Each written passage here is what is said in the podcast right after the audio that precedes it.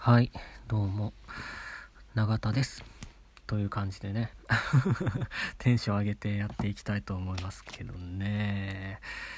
そうね、自分の音声を聞き直すと、真面目だなって思うんですよね。悲しいほど真面目だ。悲しいほど。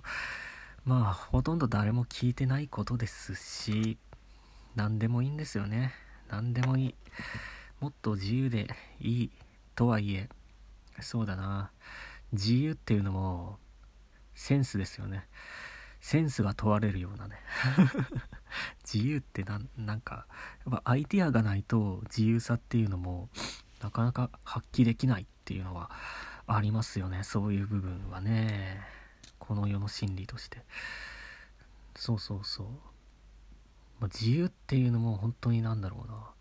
考えないと享受できないみたいなところがありますね。ぼーっとしてても、あ、でも、ぼーっとしてるだけっていうのが一番自由みたいな。何にも考えない。そういう説もありますけどね。そうですね。鼻が詰まってますよ。うん。そうね、花粉症気味かな。でも今日は雨がポツポツ降っていたので、空気が洗われてね、気持ちよかったですね、とても。うん、いい感じの天気でしたよ。うん、思いっきり呼吸したな。久しぶりに。うん。久しぶりの雨でしたね。今日は3月の5日ですね。3月の5日。うん、そうか。まあ特に5日、5日だからといって何ってこともないんですけどね。そうね、なんか、やっぱ一人で喋ってると、なんだろうな。頭おかしくなってくるような 気もするな。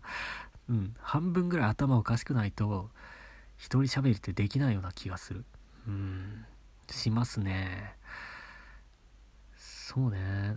だ基本的に言葉というのは、こう誰かに何かを伝達するためにあるもののはず。が、しかし、これは何なんだ一体っていうね、うん、感じですね。しかもなんか、毎日やるとか言ってて、毎日って気づいたんですけど、いつ終わるの？ねえ、毎日って終わりませんよね。おびっくりしますよね。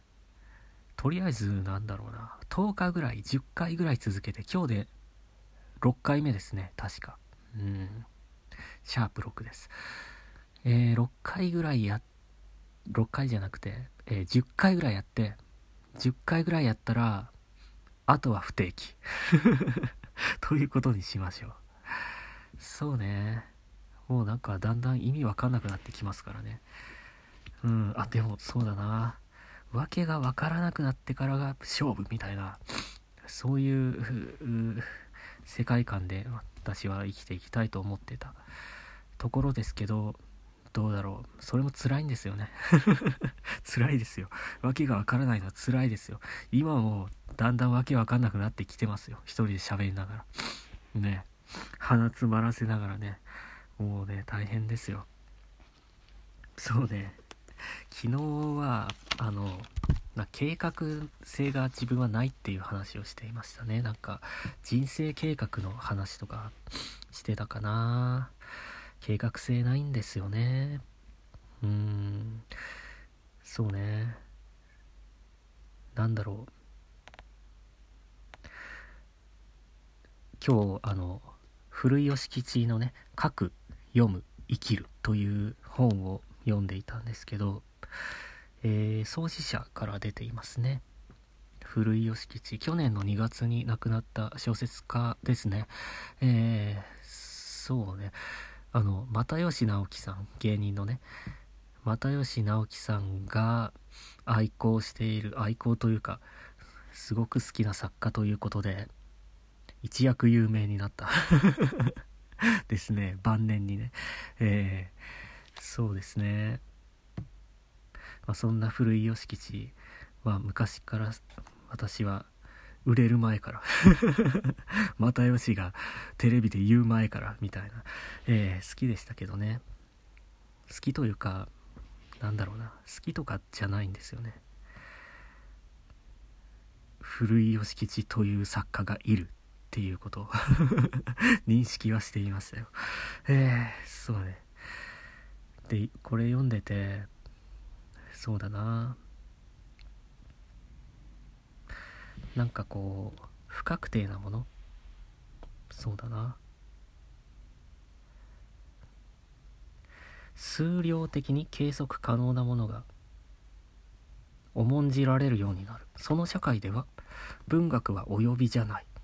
だけど及びじゃなくなった文学にその欠如に世界は今後たられるかもしれない。今人が政治家や実業家に持っている不満は突き詰めると文学の欠如に対してではないか。それは詩を読めとか小説を読めとか読めということではありません。不確定なものへの関心のことです。なおかつ何かか、えー、確かなものを見つけたい。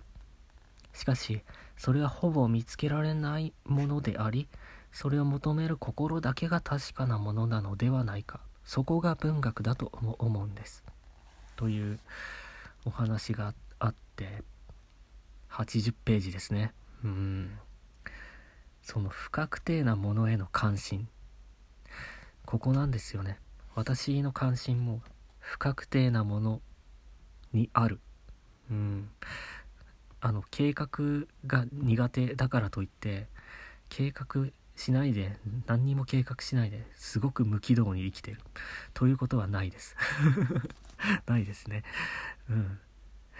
そう。しかしあの関心のあり方だと思いますね。うん。関心のあり方が計画に向かないですね。あの計画の外にあるもの。つまり不確定なものへの関心。なんですよね。そうなんかまあ古井さん古井義吉の言うところの文学かな。ないしはまあそなんかそういうものになんかそういうものですよ。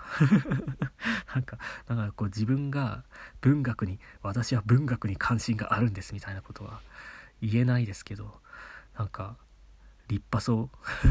立派そうというかそんなに文学には関心があるといえばあるがないといえばないぐらいの感じなので。うん。ただ不確定なものへの関心ということですね。うん。一つ言えるのは自分の関心が関心重心があるのはそこですね。うん。と思って。そうだな。